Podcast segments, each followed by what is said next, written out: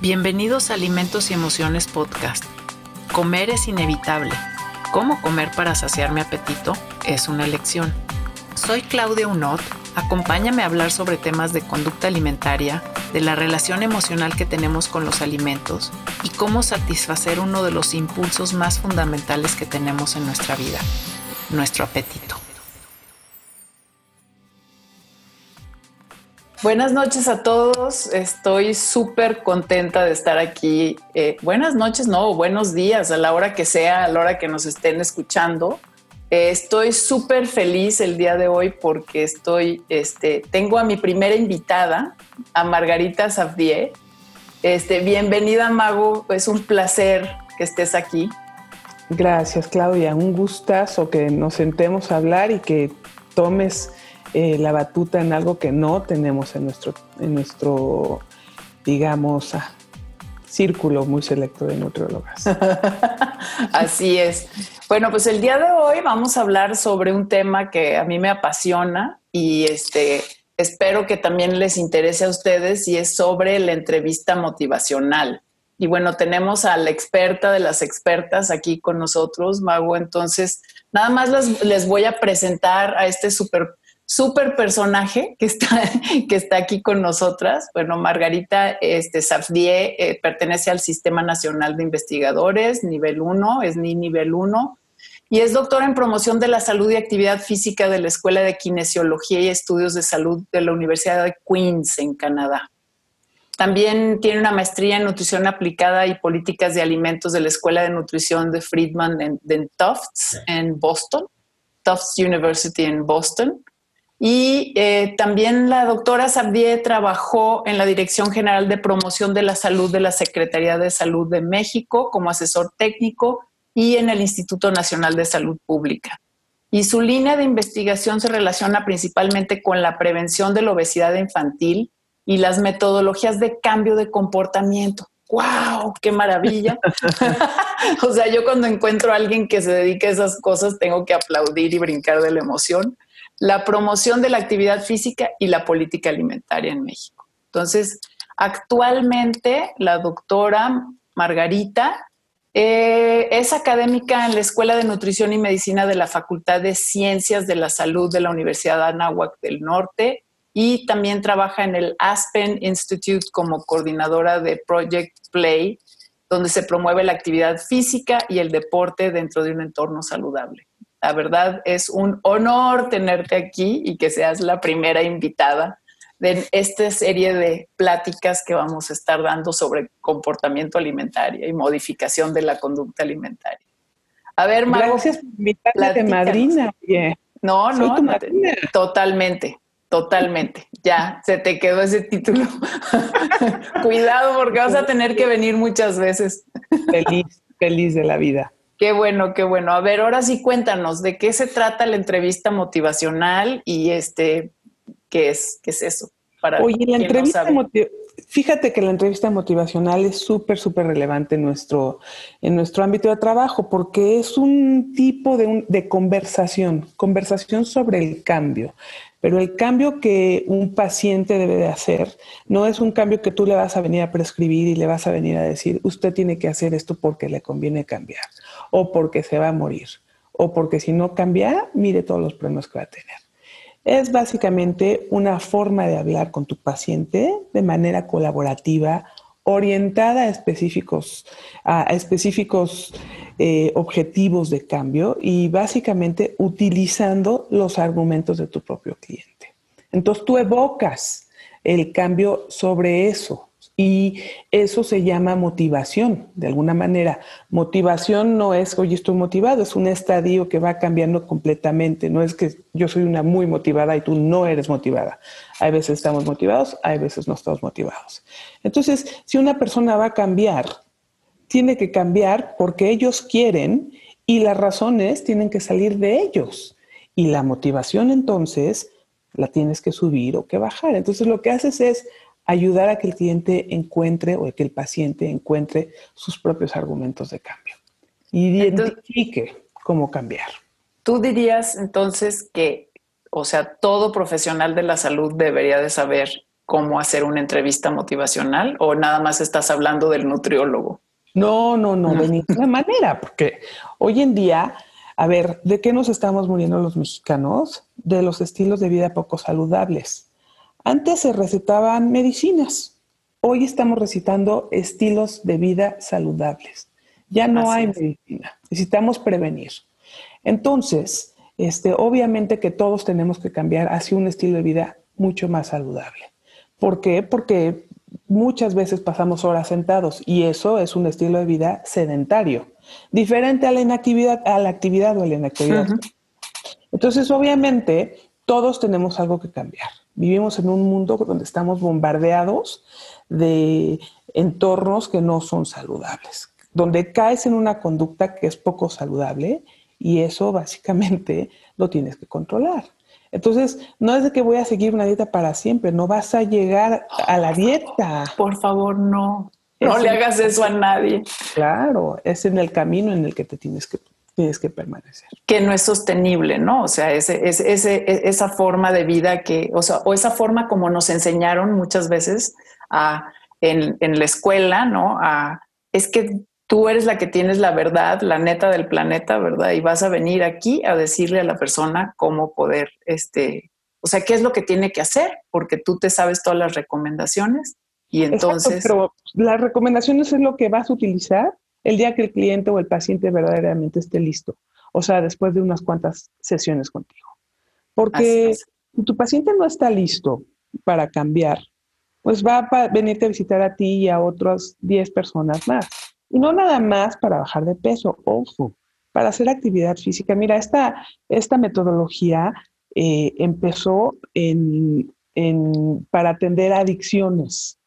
Y entonces se ven unos casos de adicciones tremendos que van desde consumo de drogas o violencia o alcoholismo. Entonces, esto, esta metodología tuvo tan buenos resultados que en, Estados Unidos lo empezaron a implementar los oficiales, eh, los probation officers, en español? este, los, ay, no, no, no, no, no. no se me da la traducción simultánea. es canal inglés, canal español. este, pero sí, yo sí te entiendo. Es una forma de Así es. los consejeros criminales, por así decirlo, empezaron a utilizar esta metodología, porque... Pues, de Miller y Rodnick, ¿no? De Miller y Rodnick. Entonces, básicamente, tú es una metodología, una intervención que está centrada específicamente en el usuario y ayuda a, explorar y a resolver todas las contradicciones. Porque ¿quién no quiere bajar de peso o quién no quiere hacer, ser más activo? Pues sí, uno sí quiere hacerlo, pero hay una parte que no te deja hacerlo. Así Estás lleno de contradicciones. Entonces la entrevista motivacional te resuelve las contradicciones. El consejero es un espejo que le va enseñando al cliente cómo se ve. Este hace que aumente un conflicto dentro del paciente, del cliente, aumente la discrepancia. Y entonces, este, básicamente te guía con con fases muy concretas de, cómo hacer que la persona cambie o se acerque al cambio. Además, se aleja de el todo o nada, ¿no? El típico de que si, si hoy rompo la dieta, pues ya me quedo para siempre rompiéndola. No, al contrario, aquí esto es una oportunidad, porque entonces manejas esas cosas. Lo que tú quieres es que el, el paciente de alguna manera no lo cumpla al 100% para que se vuelva real para que ellos vivan una vida real. Así es. Con base a, su rutina normal, cuando hay fiestas, cuando hay vacaciones, cuando, etcétera. No una vida de restricción en donde tienes que estar haciendo cosas que en realidad no se parecen a lo que tú quieres, como de estar manejando, o sea, que sea tu vida del día a día, pues. Y que aprendas, exactamente. Eh, tiene distintas fases, pero lo más importante es que la entrevista rompe con el paradigma de la tradicional consulta médica, donde el profesional de salud está así y le está diciendo, mire, yo soy el experto y tiene que cambiar porque si no se puede morir o etcétera. ¿Por qué no cambió? ¿Por qué no cambió? Y todos estos juicios y estas etiquetas que luego los nutriólogos y todos los profesionales de salud le ponen a sus, a sus pacientes, pues son terribles. Y entonces, ¿qué estás tratando? O sea, si yo soy un paciente que llego contigo, o sea, y digo, bueno, es que aparte me contaron, ¿no? Eh, que Mago, o sea, hace unas cosas que se llaman entrevista eh, motivacional, entonces pues me va a ayudar a motivarme o qué, o sea, yo qué esperaría, ¿no? Este, si yo llego contigo, yo qué esperaría que, o sea, ¿qué esperaría? Mira, básicamente tenemos que ver dónde estás, porque el cambio de conducta se basa en una teoría del de la teoría del cambio de comportamiento. Entonces, eh, lo que hacemos es identificar eh, varias estrategias de comunicación de escucha reflexiva, de em, utilizamos muchas preguntas abiertas, muchas afirmaciones. Entonces, de alguna manera establecemos un diálogo donde identificamos dónde está tu cliente o tu paciente. Fíjate, no usamos ya ni siquiera el término paciente, porque nosotros no tenemos el poder para decirle usted es paciente, usted es súper activo, tienes el, el, poder no lo tiene, no lo tengo yo, lo tiene él.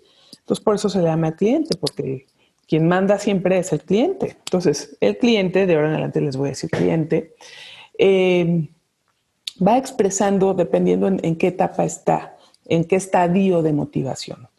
Y entonces, entablas una comunicación, entablas una forma de identificar qué tan preparados están o no para el cambio y qué necesitan para prepararse y cuáles son los obstáculos y cuáles son las barreras y cuáles son las resistencias. Así es. Muchísimos eh, nutrólogos donde yo he dado este curso me dicen es que me contestan horrible y yo no sé qué decir. Y, que les, y les pregunto, ¿y qué les dices? Pues me defiendo. Ah, me defiendo. Vas muy mal, claro de veras vas a lograr que tu paciente cambie si te defiendes, ¿verdad? O la regaño. No, no, y eso también es interesante porque también nosotros es como, ¿sabes? Me está, o sea, si me, si me regaña o me dice algo, entonces yo ya fallé como nutriólogo. Porque más bien lo que pasa es que, o sea, tiene todo. claro. Sientes. Te pegan en el no ego. no, pero además que no te mereces que te paguen porque no bajaron. Así es. No, pero si no te trata de eso. Oye, aparte no es mi culpa que no haya bajado, ¿no? O sea, porque no es mi responsabilidad. Eso es muchas veces lo que yo también les digo pues, a, los alumnos. O sea, no es mi responsabilidad si la persona baja o no baja. No, por más dietas que yo calcule, o sea, si la persona no está dispuesta, lista, con ganas, de, que sabe exactamente en dónde está, en qué parte o sea, en, dónde están, por ejemplo, las barreras que le impiden este, hacer cosas, en dónde está, si tiene o no tiene ayuda, o, o sea, su capacidad de cambio, pues. Cuando me dices, es, es, perdón, escucha reflexiva, o sea, ¿qué, ¿a qué te refieres? Oye, escucha reflexiva es que escuches y entiendas lo que te están queriendo decir entre palabras, entre frases. Muchas veces lo que uno dice no es lo que siente. Muchas veces lo que tú oíste no es lo que te trató de decir. ¿no? Entonces, de ahí empieza mal este diálogo, que es muy importante porque es una entrevista. ¿no? Entonces, escuchar reflexivamente es estar entendiendo qué es lo que te quiere decir y por a dónde te le quiere decir. Obviamente sin hacer juicios de valor, probando pequeñas hipótesis nada más porque tú quieres que tu cliente empiece a dar vueltas, no empiece a dar vueltas en un círculo nada más de, no, pues no estoy haciendo la dieta porque no tengo quien me cocine, sino hay otras razones que a lo mejor van más allá, sin ser psicólogo, ¿eh? claro. psicólogo. Nada más vamos a identificar eh, en qué, qué, qué tipo de motivación necesitan, cuál es la motivación adecuada y vamos a identificar cuáles son las necesidades del usuario. Entonces, eso va a hacer que tú vayas diseñando un plan que sea adecuado a tu cliente y tu cliente que se sienta con la confianza. Si nosotros empezamos a presionar de, yo no sé para qué viene a pagar si no está haciendo nada, o sea, unas cosas que luego oyes que los nutriólogos les dicen a sus, a sus clientes y viceversa, produce, cuando te adelantes, produces resistencia. Y esa resistencia, la verdad, hace que haya un, una defensividad. Eso nunca pase. nunca pase. Y bueno, pues razones para no cambiar hay muchas, pero si es una persona que ya lleva mucho tiempo buscando ayuda, que ya su vida está en peligro, si, si tiene una diabetes avanzada, etcétera, y que no lo puedan cambiar, no es tampoco la culpa de la persona porque es una persona incapaz, sino que nadie ha podido hablarle o comunicarle o guiarle en torno a su propia motivación. Y eso hace la entrevista, aumenta la conciencia de los usuarios sobre sus riesgos de salud. Cuando entregas información, la entregas con permiso y es información relevante que te va a mover en ese momento. Lo que haces es reflejar lo que tu cliente te está diciendo y hacer que despierte. ¿Tú dirías, Mago, que la motivación es algo como intrínseco o extrínseco? Esto es la pregunta de los 65 mil pesos por Me vienes a preguntar a mí cuando tú eres la experta, pero yo creo que es de las dos. Hay de las dos, Pero la es de alguna manera es una motivación intrínseca. Sí. La, el, eh, y nosotros como personal de salud, hay investigaciones que te dicen qué hace cambiar a las personas. Y una de las cosas que hace cambiar a las personas es la motivación intrínseca. Y esa la puede sacar perfectamente el personal de salud. Y a través de la entrevista motivacional. cuando la persona se siente escuchada, cuando alguien dice, me está haciendo caso, lo que yo quiero, puedo o estoy dispuesto a hacer. Exactamente. Me está ayudando a descubrir eh, todas mis incongruencias. Además, ellos, o sea, ellos no van a sentir ni van a ver que yo tengo una agenda que me urge que ellos en el sentido, por ejemplo, más burdo, que a mí me gusta que bajen de peso. No, este es el problema de ellos y yo estoy aquí para apoyarlos cuando ellos quieran. Ellos tienen la elección y el control propio, que es muy importante, porque así se empiezan a autoconvencer y así empiezan a ver que el tratamiento es eficaz y así empiezan básicamente a conocer su traje a la medida. Claro, exacto. Este tailoring, ¿no? El, tailoring. y vas desarrollando una relación interpersonal entre profesional de salud y cliente muy importante.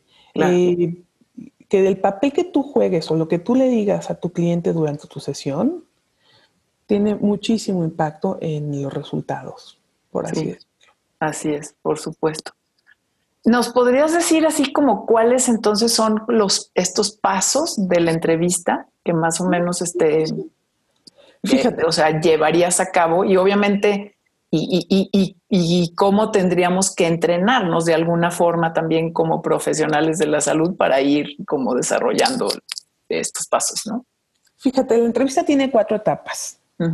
La primera es la de involucrarte o entrelazarte, hacer como un rapport ahí establecer un diálogo, en establecer una conexión que se mantiene durante toda la entrevista. O sea, siempre le vas a hablar de la misma manera a tu cliente. Y te pide que hagas preguntas abiertas, que hagas reflexiones. No es un diálogo, no es este, preguntas cerradas, sino es un, digo, no es una pregunta cerrada, así no es una entrevista cerrada, es un diálogo. Y el diálogo va haciendo que el cliente vaya abriéndose un poquito más y vaya explorando cosas que ni siquiera había pensado antes. Entonces, constantemente es como una pirámide. La base de la entrevista es involucrarte, entrelazarte. Luego, la segunda etapa, cuando ya puedes tener una buena relación con tu cliente, es enfocar. Y lo que haces es identificar cuál de todas las conductas posibles él quiere tratar. Porque típico que llegan a la consulta y le mandan un plan para cambiar cinco conductas. Sí, sí. Bueno, la semana que entra, ¿eh? Ya sin fumando, sin tomar, haciendo ejercicio y comiendo sin grasa y sin azúcar.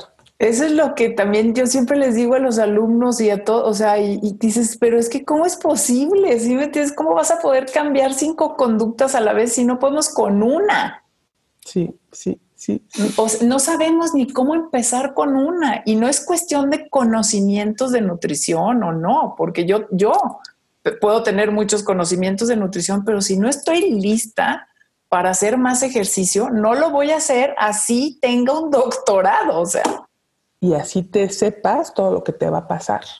Así es. A ti nadie te tiene que venir a asustar. Tú tienes que encontrar las razones para hacerlas. Y bueno, y ese es el enfoque. El enfoque, tú enfocas porque también hay muchos clientes que vienen y te cuentan su vida, que se salen por acá, que se salen por allá, que usan etiquetas, que se llaman a sí mismos, que se echan la culpa unos con otros, que se juzgan. Y entonces ahí tú enfocas y dices, a ver, a ver, estas son las reglas del juego y vamos a enfocarnos en tus días positivos y en la parte positiva y en lo que quieres alcanzar. Y obviamente tenemos que ayudarlos a que no se pongan unas metas que son imposibles de cumplir, porque los primeros que van a sufrir son ellos y los segundos tú, porque el que tiene toda la culpa de esto eres tú. Eso siempre. ¿No? Así es. La tercera parte de la pirámide se llama evocar. Y entonces ahí tú empiezas a hablar con tu cliente, empiezas a identificar ¿Qué es lo que le hace cambiar? ¿Cómo se vería? ¿Cómo era antes? ¿A dónde quiere llegar? ¿Por qué quiere hacer este cambio? Y empiezas a evocar utilizando muchísimas estrategias eh, donde ellos empiezan a visualizarse, mueves al cliente de otra manera y también empiezas a evocar el cambio por medio de resolver su ambivalencia y bajar su resistencia. En este, en este evocar, perdón, en este evocar eh, eh, lo, ves, o sea, si estás tratando como de, de, eh, ver, de que se vea pues en otra, en otra situación o estás hablando de algo que podría ser como autoeficacia si lo vieras desde otro lugar. Muchísimo a la autoeficacia, porque lo que quieres es que ellos tengan la, confianza de hacer las cosas. Cuando evocas, les preguntas, ¿qué tan importante en una escala del 0 al 10, qué tan importante para ti es cambiar o hacer esta conducta? Y luego tienes otra escala que preguntas, ¿con cuánta confianza te sientes para hacer este cambio? Entonces, una cosa es que me importe o que no me importe porque a lo mejor no tengo nada de información, entonces la estrategia ahí es diferente. Y otra cosa es que yo no lo haga porque siento que no lo puedo hacer, porque a lo mejor tampoco sé cómo hacerlo. Y eso finalmente es la definición de autoeficacia para aquellos que nos escuchan que no saben lo que es la autoeficacia, es esa capacidad que uno siente o tiene de poder, de sentirse capaz de cambiar algo, ¿no? Exacto. Entonces, cualquier conducta. Entonces, hay quien tiene menor grado de autoeficacia y hay quien tiene mayor grado. Entonces, esto me parece interesante porque estás tratando de evocar esa parte, ¿no? Y tiene herramientas muy concretas. Lo que quiere ah, es el discurso del cambio.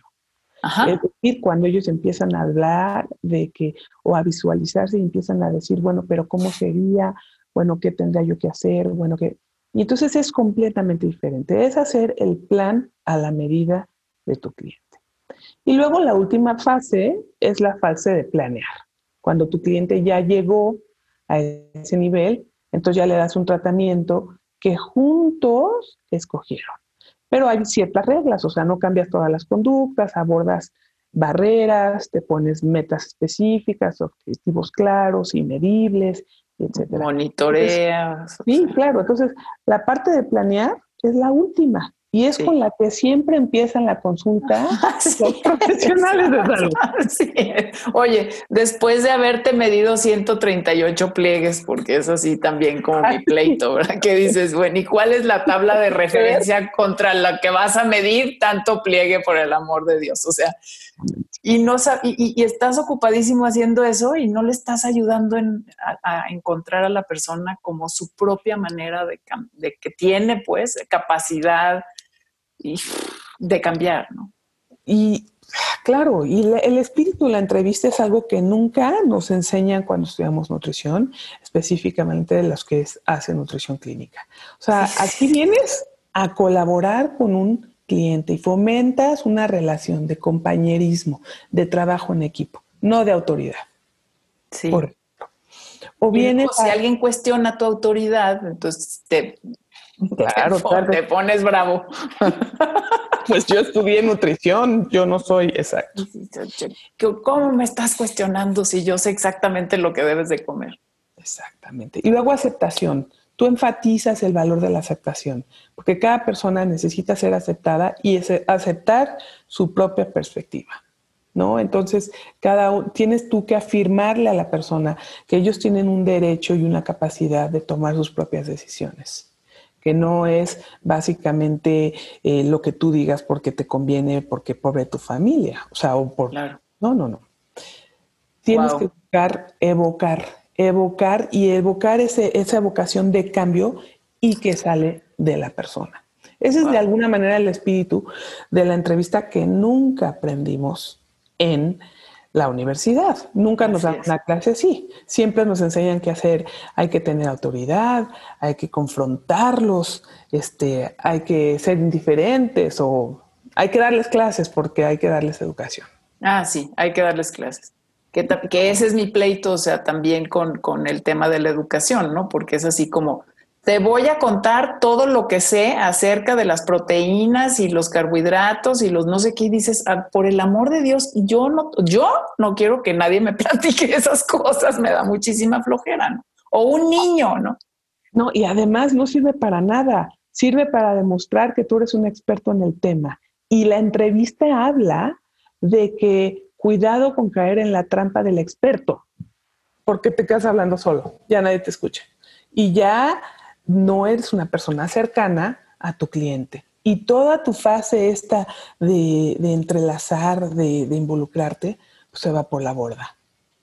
Sí, totalmente. Me encanta, me encanta escucharte. Estoy muy emocionada. Oye, ¿qué tipo de pacientes podrías ayudar con una entrevista motivacional? Cualquier tipo de pacientes, cualquier. Perdón, clientes. clientes. cualquier tipo de clientes la verdad, los que quieren cambiar eh, algún estilo de vida y por eso ha sido tan famoso en, Estados Unidos, porque han manejado la diabetes con entrevista motivacional. Pero se aplica, yo la enseñé muchísimos años en Canadá a preparador, a maestros de educación física que iban a ser maestros de educación física y también lo utilicé muchos años en nutrición y deporte porque te pues cambia cualquier cosa. Claro. Básicamente aplicas la metodología y de verdad los resultados son impresionantes. Desde la obsesión por el, o sea, todo el tema de, imagen corporal hasta eh, querer tomar miles de proteínas y polvos para... Sí, sí, sí, sí, sí hasta, bueno, tener un manejo adecuado de tu alimentación durante, la, o sea, para el deportista, pues, o la persona que quiere hacer una actividad. Sí, sí. Híjole, súper, súper interesante. A ver, entonces también, ¿cómo, o sea, ya al final también me interesa así cómo, eh, en, en qué etapa estarías, en qué número de entrevista o hay así como un número. A, ver, quiero pasos, ya ves, ¿no? Porque como soy nutrióloga cuadrada, entonces necesito tantita más información, no te creas. No soy nutrióloga cuadrada. No, ya sé que no eres. Pero a lo mejor alguien que sí necesite los pasos, pues ahorita se los digo, tranquis. Mira, lo más importante es que, que entiendas que el proceso trata de que tú vas a ayudar a tu cliente a evocar las razones para cambiar. Vas a hacer un plan cuando él esté listo. Le vas a ayudar, le vas a facilitar. Este, qué tan rápido lo mueves ahí, pues depende del cliente, pero también depende de uno. ¿sí? Este, la escucha reflexiva, por ejemplo, es importantísimo porque muchas veces decimos cosas que no estamos escuchando y no estamos haciendo conciencia de ello. Así es. Eh, con la entrevista tú desarrollas una serie de capacidades este, que te hacen promover o le, promueven la autoeficacia del propio usuario.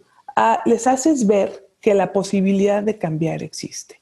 Y eso es súper importante, porque además ellos ya se van a sentir con esa confianza.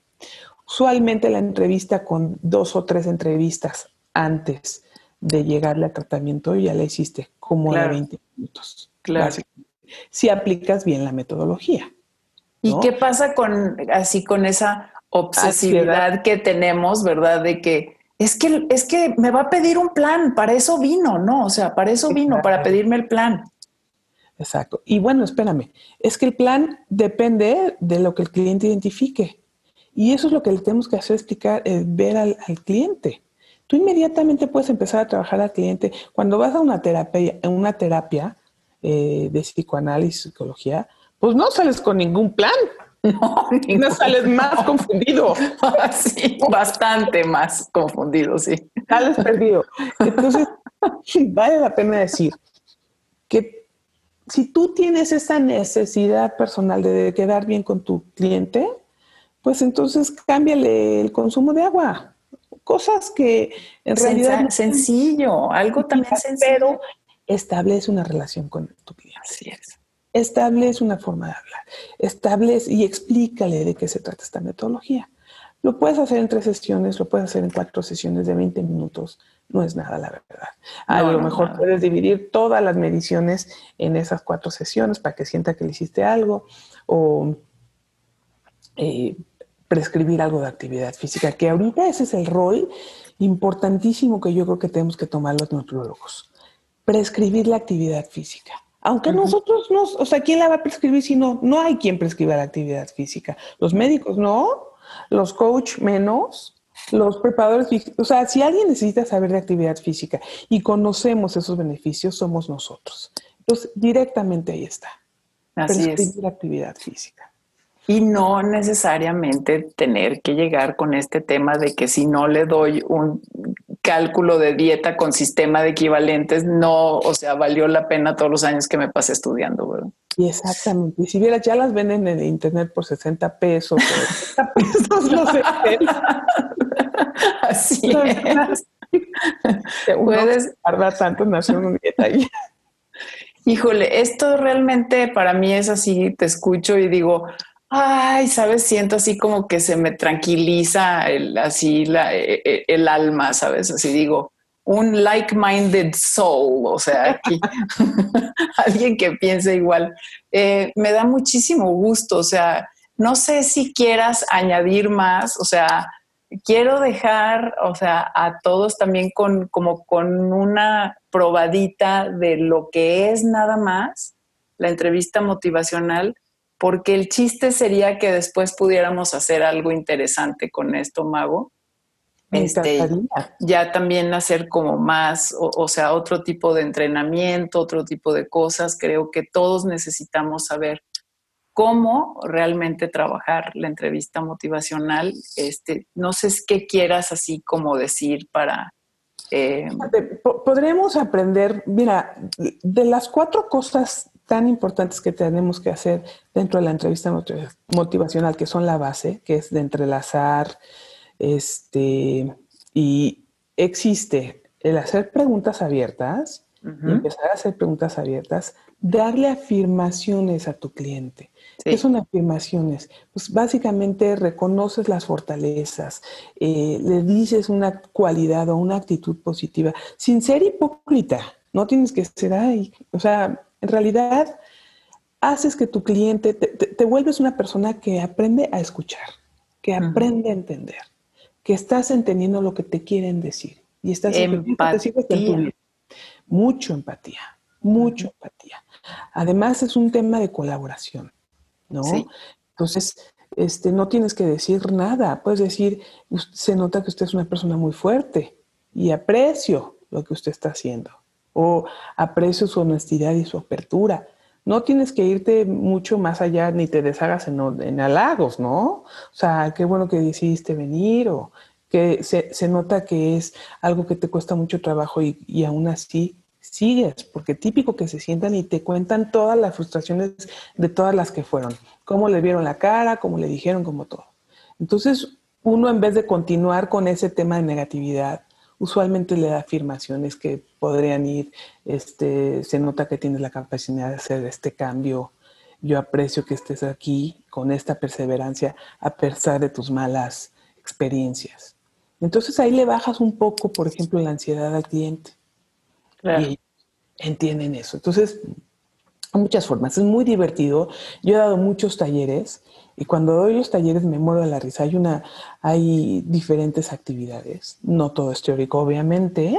No, no. Y tengo que cambiarles el chip muchas veces, pero es muy divertido porque en una de las actividades les pido que escriban 10 de las peores frases que les han dicho en su vida. en su vida. Entonces las escriben A los pacientes, que le han dicho a los, pacientes, no, no, ah, los pacientes le han dicho a los nutriólogos. Los clientes le han dicho. Los clientes le han dicho.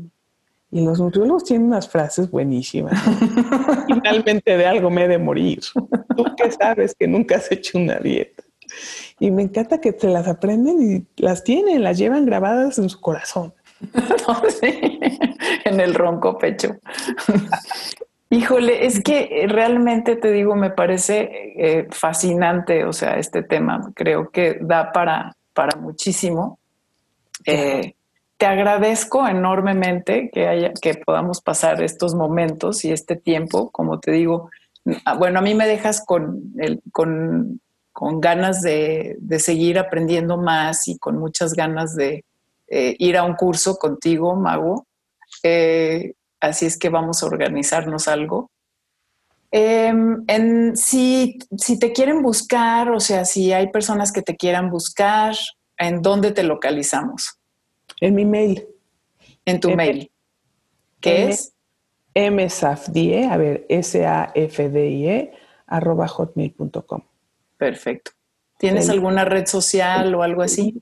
Sí, tengo, eh, tengo mi, mi red de eh, no me la sé. Oye, mi red de Facebook es MSAF10 también. MSAF10. encuentran? Sí. Perfecto, también, por si te quieren buscar. Me encanta, me encanta este espacio, me encanta este tema. Y bueno, pues esperemos que nos puedas volver a venir a contar un poco más sobre la entrevista motivacional en otra ocasión. Y por el momento, pues nos seguimos nutriendo.